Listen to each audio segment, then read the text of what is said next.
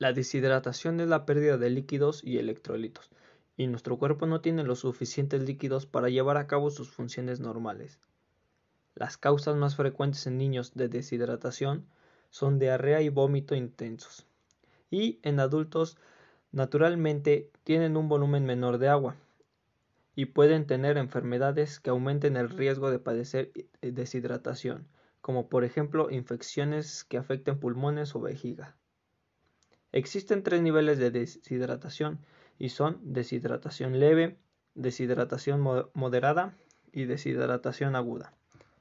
Los síntomas pueden ser diferentes, pero en su mayoría existen boca seca, lengua seca, ojos y mejillas hundidos, irritabilidad, sed excesiva, fatiga, mareos y confusión. El tratamiento más común es la rehidratación oral. Es indicada tanto en prevención como en el tratamiento. Los casos graves pueden tratarse con líquidos intravenosos en un hospital.